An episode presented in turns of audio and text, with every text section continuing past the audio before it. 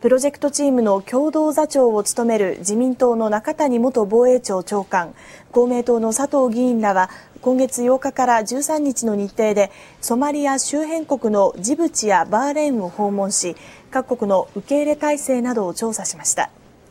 麻生総理に対する昨日の報告で中谷氏らは各国の首脳から日本が海賊対策に参加することへの歓迎の意が示されたことや自衛隊が施設を使用できるようにするなど受け入れの表明があったこと。それに海賊問題解決のためソマリアの統治能力向上への支援を行う必要性などを伝えました。麻生総理は各国の首脳が理解してくれてよかった。